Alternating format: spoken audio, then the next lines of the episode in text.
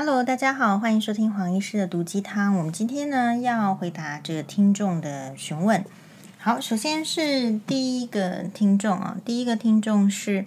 他非常感谢黄医师给他推荐《三生三世十里桃花》，所以他现在呢是看四十三台呃《三生三世十里桃花》。他说没想到夜华用元神祭东元中那一集我爆哭诶，我以为我这棵铁树不会开花了。然后他说，如果可以选剧中的角色做的话呢，他觉得他想要做老凤凰折颜。然后他请问黄医师说：“诶，黄医师啊，如果是你的话，你要选剧中的什么角色呢？”我当然是要当白浅上神啊，因为这样子的话，既可以遇到墨渊，又可以遇到夜华，多好啊！呃，然后又可以这个。啊，历劫中知道一些事情，但是呢，也可以历劫回来，恢复到上神的地位，去打败曾经在劫难中欺负他的人。哎，所以我喜欢做白浅上神。好，这个是第一个问题。第二个问题呢，也是我们的忠实听众。那他他的问题是这样子的，他说：“黄医师你好，你的节目给了我很多慰藉，想请教。”在人生呢，没有目标，做什么都提不起劲来的时候，要怎么说服自己振作起来呢？那她现在是怎么样？一个女生，然后做半导体业呢，已经工作十几年啊，那主要做一些业务，收入很不错。曾经试过跑马拉松、超马。买房、旅行、储蓄等自我突破的事情，但是达成目标之后呢，开心一阵子，很快就又空虚了。好，首先我跟你分享一下，我最近刚好也在跟学妹群组里面，学妹有讲到这个学妹呢，嗯，我觉得非常好。这个学妹呢，就是我当初呢，就希望学妹没有听到这一集，应该是不会听到，他们好像不会听我的 podcast。嗯学妹就是我曾经在大概一两年前吧，在哇哇里面有分享过的，有一位学妹，她就是人哈做屌的，然后跟这个老公呢爱情长跑，然后结婚之后，因为她也是嫁入这个医生世家，所以她的婆婆呢有一点就是你知道做家庭主妇，然后又是老公是医生的这种医生娘，其实掌控欲或者是说对家庭的关注力很高。所以她进去之后啊，常常就是会有一些婆媳相处的冲突。我记得我在那边讲的时候，就是她跟这个她老公还有婆婆啊，他们去吃火锅，然后吃火锅的话呢，就是会流汗嘛，然后就吃的吃火锅吃到汗流浃背的人不是很多吗？然后可是，嗯、冷气应该是蛮强的，是有开的蛮强的。嘿，然后她，我记得学那一集我说是学妹就就是也有在 po 出来，她就她就跟她的婆婆讲说，就在就是很自然而然的说说哦，这个我吃的这个汗流浃背哦，然后呢，大概她婆婆就说了，就是你你这个胖子通常比较会怕热，或者是说冷气已经开这么强了，怎么还会热？大概是类似这之类的话，就是她婆婆常常会。不知道是应该不是刻意，但是就是不经意的说出这种让学妹心里很在意的话。学妹不是胖，但是她的是骨架比较大，她是比较高壮型的女生，所以高壮型有时候自己误会自己是胖，因此学妹呢一直都在都在减肥的历程中奋斗。我记得我以前跟她在医院已经就十年以前的事情了吧，就是我有说嘛，我们其他人就说啊，来吃午餐的时间喽，然后我们都去拿鸡腿便当。然后学妹是拿出她自己准备的那种烫烫蔬菜、烫青菜的便当，所以表示她从年轻到现在，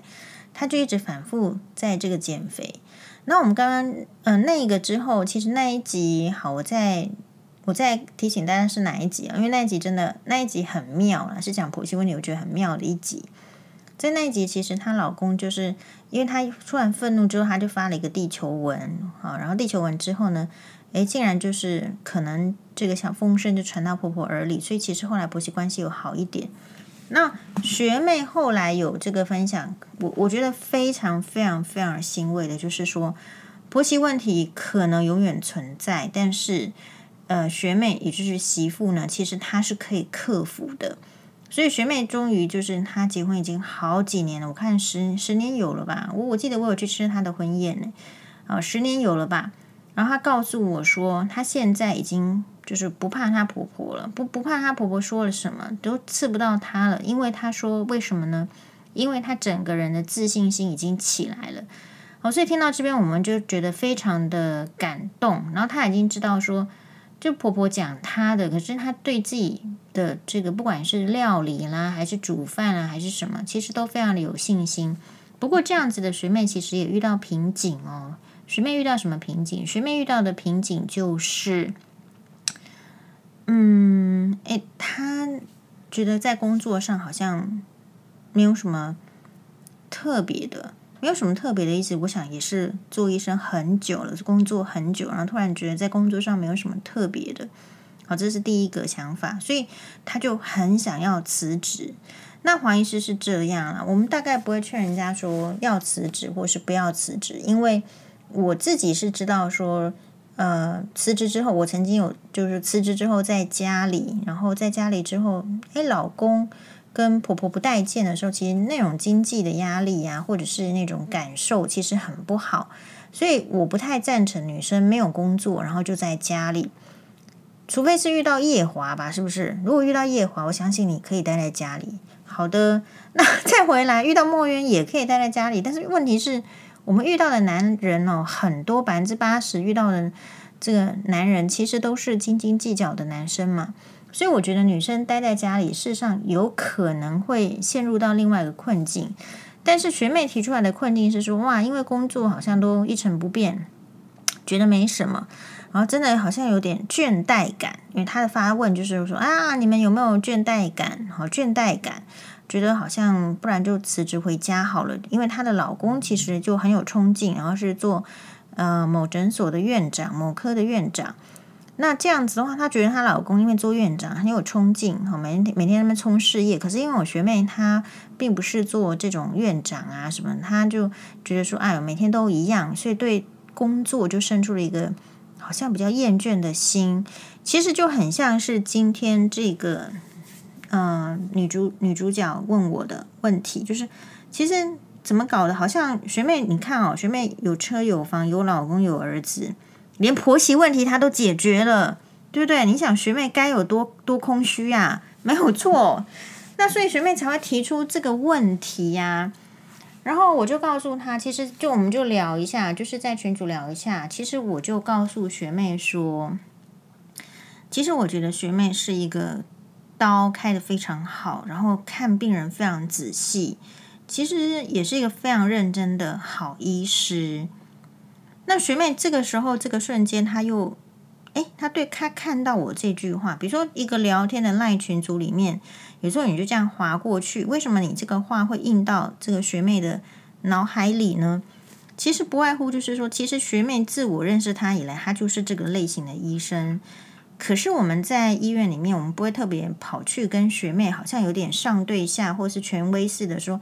哎呀，我觉得你做的不错。有时候你去说人家做的不错，或者是说觉得，呃，其实是带一点上对下的那种指导或者是指教意味。我比较不会对人家这样，所以其实我们这样这种话没有讲出来，我们大部分不会听到这种话。所以学妹就是，但是我觉得。学妹一直都是这样的人，只是我们没告诉她，那所以她并不知道她自己的工作的价值，因为每天一成不变啊。如果你你刚好运气就是说，哎，这今天都是看那个结膜炎跟针眼的啊，你可能会觉得啊，怎么人生是这样？可是如果第二天就全部都看一些很复杂的，又要挑挑掉什么异物卡在结角膜上，然后这个又视网膜剥离，然后那个又青光眼，然后那个视神经还有发炎。那你后又会觉得那天怎么很倒霉？因为很忙，因为每个病人就要讲解比较久。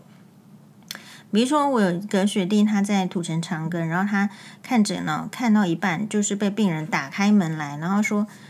这我你到底在看什么？看这么慢，我不看了。”然后就走了。那我就跟学学弟讲说：“哎，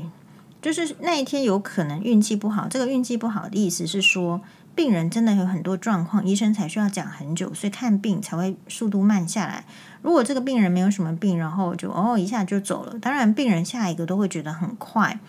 所以其实就是在医院工作，或是说你在诊所，我们学妹在就是说工作的环境里面，其实就会遇到这些状况。所以第一个，其实为什么我要说的是，这个网友为什么会觉得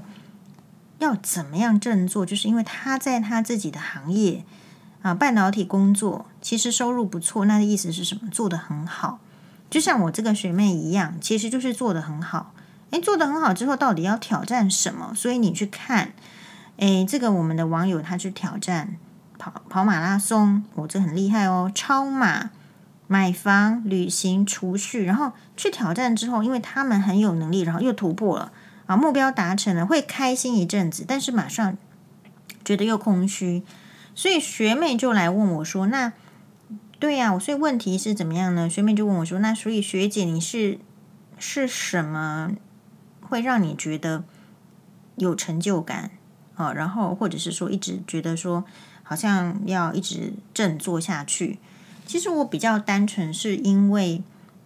那我们现在就是还在就养小孩呀，还在生活啊。”我觉得可能我会比较振作下去的原因，是因为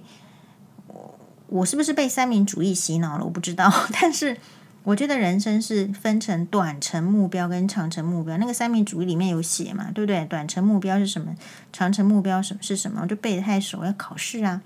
所以其实我就会无形中被这种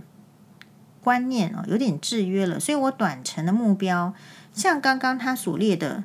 超马啦，买跑跑啊、这个买房啦，跑马拉松旅行，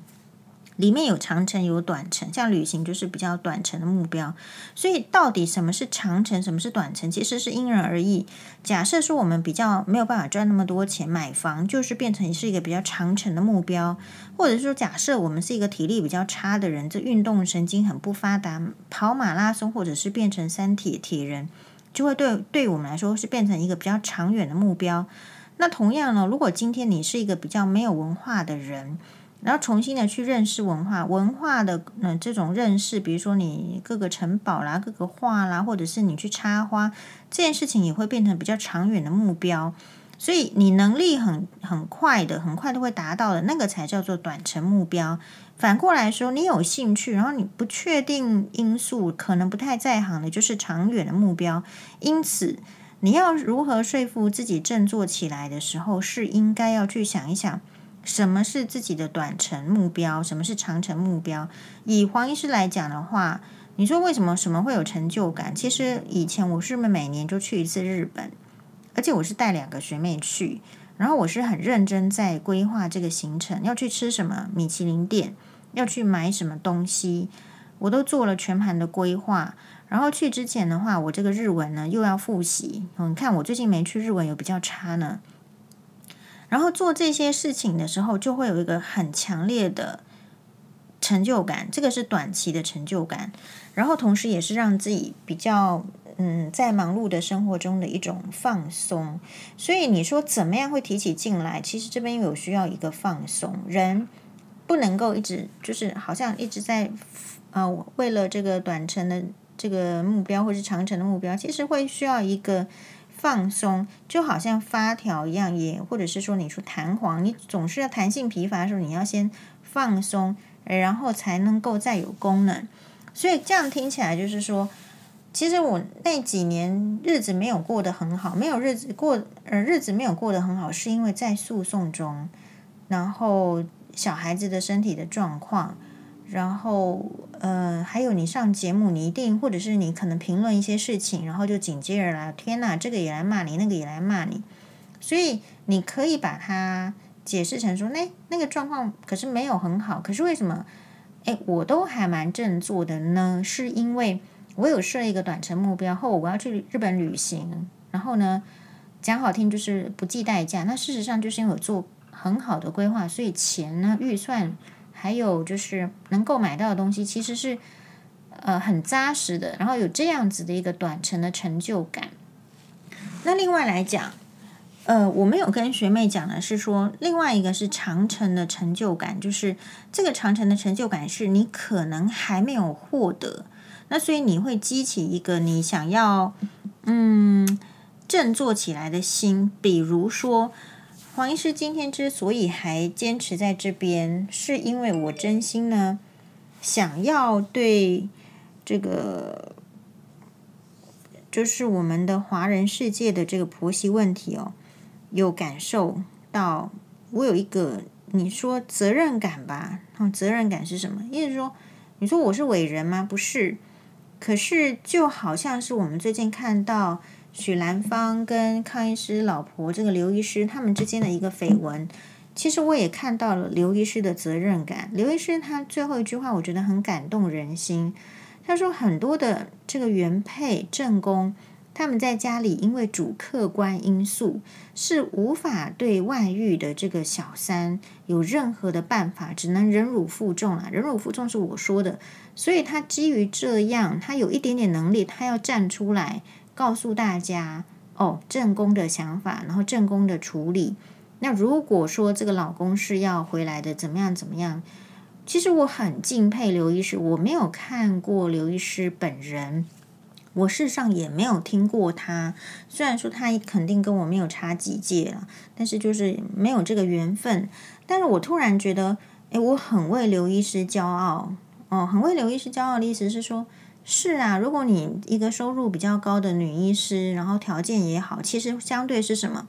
没有什么后顾之忧。那么你如果呃，只是为了怕别人说你几句话，或者是。呃，怕影响到自己的工作，这样子的小利，短时间之内的小利益的话，而不为这个其他的这个女性做更多的贡献的话，那事实上，你成为更好的女性又有什么用呢？好，所以其实我这个觉得，就是说，你可能可以开始，就是说，你既然什么都达到的话，我觉得可以设长远的目标，比如说，你想要在哪一方面可以做出。可能的贡献很多啊，我们很多方面需要人来贡献啊，比如说环保置业啊，就说置业好像变慈济人，这样不太好，就是环保的事情啊，或者是宗教，对，刚刚讲到慈济，嗯，就是宗教呢，比如说你对什么宗教有兴趣，可是我不会建议太 involve 在宗教，我认为只要有带宗教的一些哲学，把它学起来，就说你你愿不愿意去学这些哲学？或者是说，嗯，像我自己的话呢，除了就是给我哎感受到，就是我自己对这个婆媳问题很有兴趣，对两性也有一点点兴趣，然后所以我们出来呃表达一下我们的看法，然后这个看法可能可以代表相当的这个人是没有办法出来说话的，为什么？这个问题也很好，今天其实就是像我们这个社会。其实这个社会有一点畸形，为什么会有一些人可以说话，有一些人不可以说话呢？今天许兰芳为什么要说？哎，为什么是一个这个呃护理系的博士？那他要把这个博士挂在 title 上，实时的叫说许博士啊，博士许兰芳为什么要这样？我觉得有个网友他说的，其实也是蛮有道理的。为什么？因为我们这个社会，如果你今天是做酒家女、舞女，连来讲性，大家好像觉得你你比更小，你低级，你下流。那所以他要出来讲性的时候，其实讲的是差不多一样的事情，然后其实就冠上不是，大家就会说哦，这个是正确的性观念，或是正确的知识。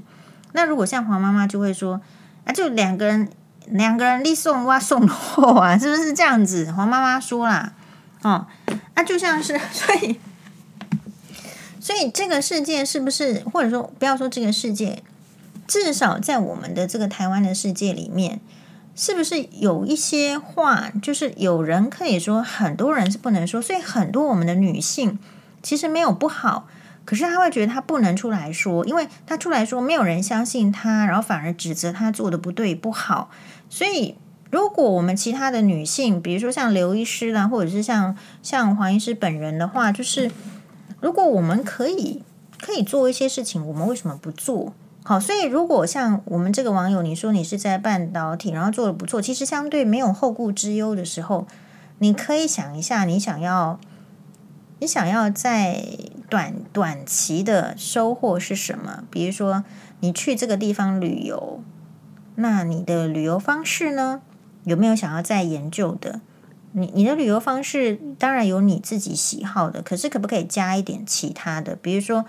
呃，去那个地方之前，呃，练习一点当地的语言，然后可以去认识一点文化，然后再结合到里面的行程。有没有做到这样，或者是还有没有什么其他的方法？因为每个人的旅行方式不太一样，嗯，那或者是你就是建立这个长期了，嗯，也就是如果说像我刚刚讲的那个学妹，她说她后来我们讲了老半天之后，她后来又说好了，我知道了，那我决定要呃设立我的减肥目标，所以学妹的目标就还是在减肥，这样也挺好的哦。所以有时候人是会陷入一个。情绪，然后就是一个比较低潮的情形，会觉得说：“哎，我好像没有目标。”但其实，其实你还有很多没有达成，而 这是这是你本来就设定的目标。其实学妹又看到她，她要减肥了，所以不要太担心自己。但是呢，要小心，就是说有时候呢，这个没有没有提起劲哦，是因为那个 cortisol 不足，可体松不足，就是。可是那个是老人比较会这样，你看到老人都没什么劲，对不对？那其实医学上去研究，就是这些老人抽血，有时候是真的是那个 cortisol 是比较不足的。但是我想，我们这个网友应该年纪没有很大啦，这个就注意一下啊。如果不是身体的呃倦怠，身体太劳累，所以提不起劲，撇掉这个身体健康的部分的话，那就去想说，是不是可以做一些贡献啦？你可以带领吧，哦。那如果我们不能带领，这个能力要不要发展一下？啊、呃，并不是说这个好为人师或是指导人家怎么样，而是说需要去投入一些不同的领域，来找到一些新的朋友，还有新的兴趣。比如说，其实我们在这个黄医师的话呢，在婆媳领域，诶，遇到很多这个朋友。比如说，如果我不到这个哇哇哇去讲这个婆媳议题、婆媳问题的话，其实我认识我没有不会遇到廖慧英老师啊，不会遇到。嗯、这个娟宇老师、吴娟宇老师啊，哦，就是不会遇到高人和大哥啊什么，就是你可能可以去去把你对你就有兴趣的，然后去参加一个社团，那你就可能会认识不同的人。有时候是需要人来刺激你的那种，哎，大家一起来，这个也是一个动力，这也是一个动力。那黄医师再提醒你，有时候就是说为什么会提不起劲来，是因为你看不到。你在这方面、这方面、这方面做得很好，那这个比较可惜，是因为，呃，我觉得台湾人吧，会有一点不太好意思对人家称赞，因为怕人家以为我们在逢迎谄媚或是拍马屁。反正要称赞这件事情哦，其实也没有那么容易，所以你就听不到肯定的话。比如说你是储蓄、买房子或是什么，你其实听不太到这个肯定的话。那这一点黄医师是比较幸运，是因为。黄医师有公开的粉砖，那我们有一些网友是呃很愿意给黄医师支持的，所以常常会称赞黄医师。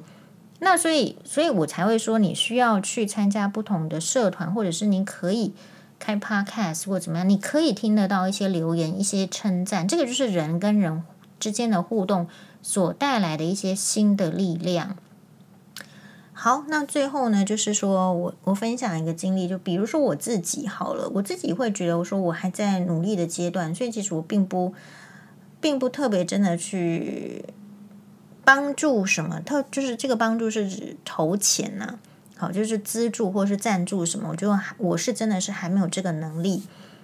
那但是那一天，呃，我经过这个忠孝东路口的时候呢。我那天其实是剪头发，然后又经过忠孝东路口，我就看到，哟，怎么搞的？跟新妈妈一样大，差不多大的这个小男孩呢，跟着他的这个妈妈还是爸爸，就出来，就是卖口香糖啦，或者是那种你知道，就爱心物品，就是嗯，那个好，那卫生纸。那其实通常这种时候呢，就算他是断手断脚的，我通常也不买，因为我的原则就是可能不买，因为我不要我不要去上班或怎么样，又又中间又停下来，又又拿一些东西，其实我是这样，好，所以我的原则其实不是不买，但是我那一天呢，就是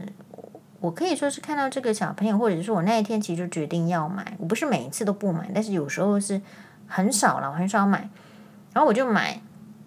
然后呢，其实我就准备要买的时候呢，其实他这个来兜售的这个妈妈还是爸爸，他就说：“诶，请帮助一下，我们是单亲家庭。”好，然后我就掏，我说那个米妮的卫生纸多少钱呢？他说就是要一百块钱，然后我就把一百块钱给他。哇，那个小男孩就是很出乎我意料的是，就对着我说，呃，眼睛看着我，然后就说谢谢。好。所以，当你觉得说，我我我当下我觉得其实非常的快乐，就是只是一百块钱，其实我也觉得很振奋。那表示什么？表示单亲家庭，然后单亲的小朋友，其实，在现代的疫情当中是更辛苦的，有太多诶，我们还可以去去做的。所以，其实黄医师也会希望，就是将来如果有机会，也要去投身这一块啦。我觉得如果有有机会，然后就是有比较有余力，所以呃，我的建议就是，这个网友除了为什么会提不起劲来，你自己的部分提不起劲来的时候，可能要靠一点去帮助别人，然后去做一点外力的事情，来感受到那种那种可贵的温暖，然后有点刺激。我大概不是那种会一直叫人家啊，你一定要做善事，然后一直做善事，或怎么样怎么样，但是呢。有时候做做做善事，有时候帮助别人，我觉得会会感受一下不同的东西。那另外就是说，去看看书，看看书，是因为我相信很多人其实没有在看书，除非是有看书的习惯的人，看书会从别人的话语中得到新的力量，也比较容易振作。谢谢大家的收听，拜拜。